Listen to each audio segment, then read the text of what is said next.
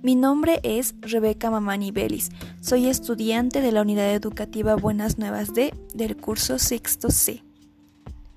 El día de hoy quiero hablar sobre tres aspectos muy importantes con relación al tema de la herencia colonial a la construcción de la nueva república. Primeros años de la vida republicana de Bolivia, 1825 a 1829. Primer aspecto, Aspecto positivo. Bolivia se reconoció como un país o república libre y soberana. El 6 de agosto fue declarado como un día de independencia que hasta el día de hoy se celebra y se conmemora. Aspectos negativos.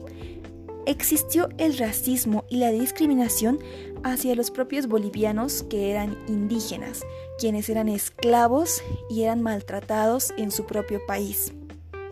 Aspectos interesantes.